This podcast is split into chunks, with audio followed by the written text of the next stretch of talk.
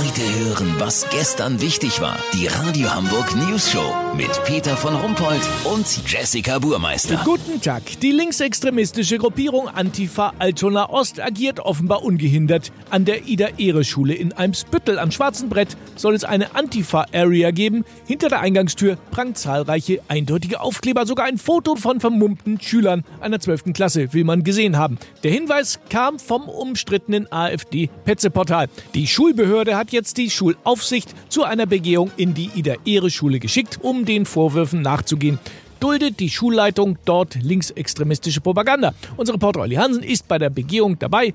Ist das wirklich so, Olli? Peter, es gibt hier tatsächlich reichlich linke Aufkleber, die der Hausmeister jetzt entfernen muss. Aber die gab's früher auch an meiner Schule.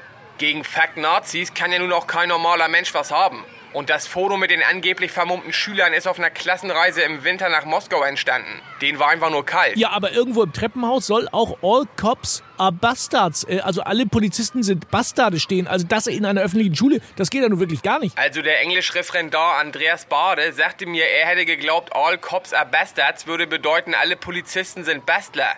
Wegen der schlechten Ausstattung der Bullen. Weißt, wie ich mein? Also ich glaube ihm das. Ansonsten, Peter, deutet hier nichts auf eine linksextreme Ausrichtung der Schule hin oder dass hier irgendwas in der Richtung geduldet würde. Gut, man tritt öffentlich für G20 ein, aber damit ist das 20-jährige Abi gemeint. Warte mal, was brennt denn da im Schulhof? Das sieht aus wie eine Barrikade bei einer Demo. Sind das Reifen? Ja? Haben die Schüler angezündet? Ach, das war die Profilklasse? Ja, dann macht das ja Sinn. Reifen, Profil, verstehe.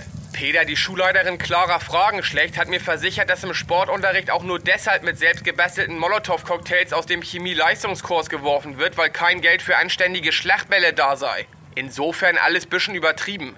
Lass so machen, ich gehe jetzt in den Musikleistungskurs. Da wird von Castro die Internationale gefiedelt. Sollte das genauso ideologiefrei sein wie der Rest der Schule, melde ich mich noch morgen. Habt ihr das exklusiv, okay? Ja, vielen Dank, Olli Hansen. Kurznachrichten mit Jessica Burmeister. VIPs. Thomas Gottschalk trennt sich nach 42 Jahren von seiner Frau Thea. Er soll jetzt mit einer 57-Jährigen liiert sein. Für eine 20-Jährige reicht die Kohle nach der Scheidung nicht, sagte der zottelige Schrat der News Show. Trotzalarm, Nationalspieler Leroy Sané kam mit 5000 Euro teurer weißer Lammfelljacke im Graffiti-Style zum Training. Das Ding war so unfassbar hässlich, dass der Mannschaftsarzt Sané sofort zum Sehtest schickte. Equal Pay Day. Viele Firmen sagen, sie würden seit Jahrzehnten schon den gleichen Lohn zahlen, aber darüber würde dann auch gemeckert. Das Wetter. Das Wetter wurde Ihnen präsentiert von Milbenhaus Kretze.